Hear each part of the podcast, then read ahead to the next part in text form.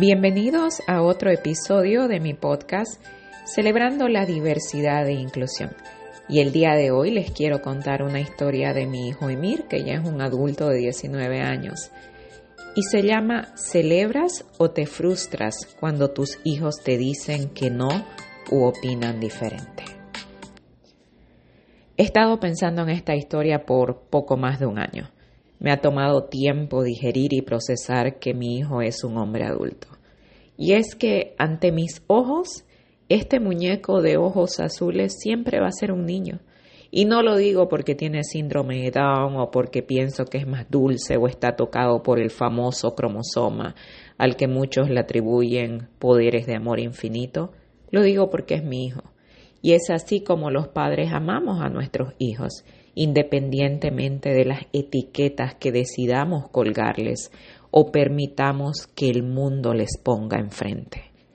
El comienzo de esta pregunta de si celebras o te frustras cuando tus hijos te dicen que no o opinan diferente a ti es porque por 18 años yo tomé las decisiones más importantes de su vida, si no todas. Elegí sus alimentos, tuve influencia en su estilo y definitivamente construí la parte de su personalidad que se dejó influenciar por mi estilo de crianza.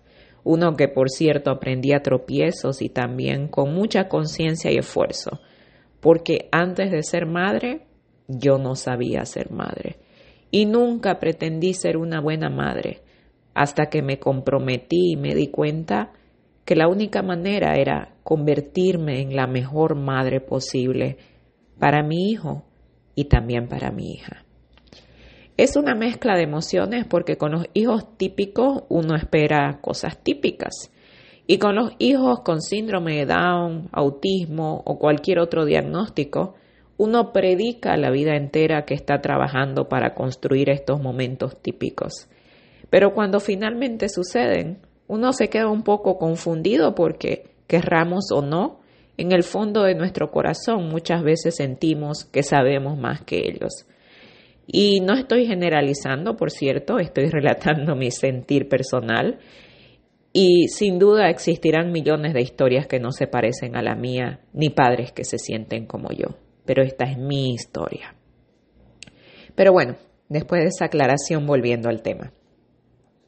Hace más de un año atrás, exactamente seis meses antes de que Mir se convirtiera en un adulto, nos sentamos frente a frente y hablamos los dos y decidimos juntos que el Guardianship Advocate, que es una tutela de apoyo que básicamente me coloca como su guía y apoyo legal para asistirlo con la toma de decisiones en la vida adulta, era lo correcto.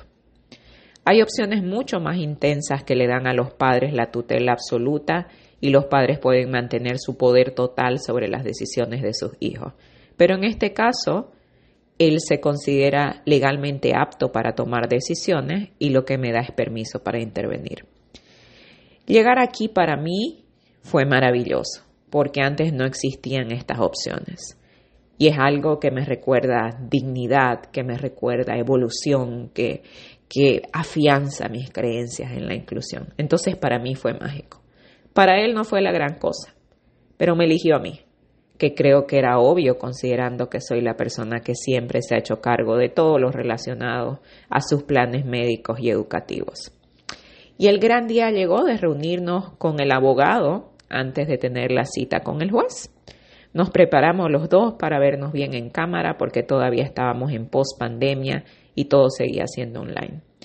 Cuando la sesión comenzó, el abogado me pidió que me retire de la habitación y me dijo que era una conversación privada con su cliente, que era un adulto.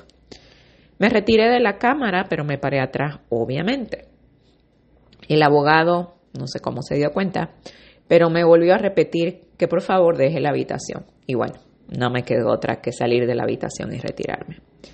Emir estaba de lo más relajado y confirmó su elección y tuvo una conversación breve de acuerdo a sus capacidades con el abogado. El día de la cita con el juez, el abogado confirmó que su cliente elegía a su madre y recomendó que se me diera la autoridad para apoyarlo en la toma de decisiones. Y así fue. Y cualquiera pensaría que esto no cambiaría nada y que todo seguiría igual, pero todo cambió. Y la primera exigencia de Mir como un adulto autosuficiente fue totalmente inesperada, pero al mismo tiempo muy lógica. Emir me dejó saber que había decidido comer en la cafetería de la escuela y que a partir de aquí tomaría desayuno y almuerzo en la escuela. De golpe, mi dieta de toda la vida alta en nutrientes orgánica, libre de azúcares y gluten, se quebró en pedazos.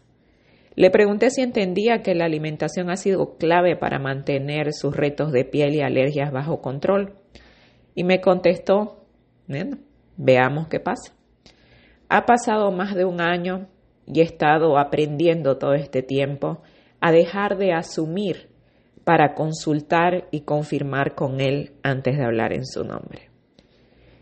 Ha sido un proceso engrandecedor y aunque sigue siendo mi niño pequeño, es en realidad un hombre adulto, seguro e increíblemente autosuficiente. Su iniciativa es la base de su éxito como individuo y es la que lo hace brillar y sentirse pleno. Ayer conversábamos de todo esto y le dije, ¿puedo compartir esta historia? Y me dijo que sí.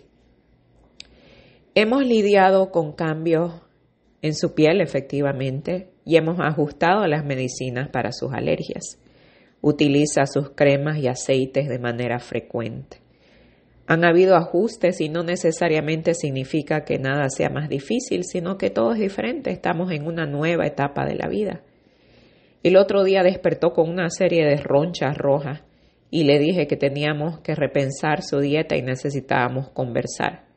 Me miró a los ojos y me dijo, en serio, mamá. Y en serio que me hizo mirarme a mí misma y darme cuenta de que no está necesariamente relacionado a su dieta, sino a los fragmentos de control que todavía siguen estancados en mí porque a todo el mundo le salen ronchas alguna vez, ¿no? ¿Serán sus decisiones las mejores del mundo? Pues no lo sé. Pero cada vez que esta pregunta asoma, me autocuestiono a mí misma. ¿Y son las tuyas, Eliana, las mejores decisiones del mundo? Y luego mi cabeza dice, pero es que él es diferente. Y luego vuelve la tranquilidad y le contesta, pero tú también. Gracias por acompañarnos en otro episodio y nos vemos la próxima con reflexiones acerca de cuáles son las cosas que tenemos dentro que muchas veces se vuelven limitantes en la vida e independencia de nuestros hijos.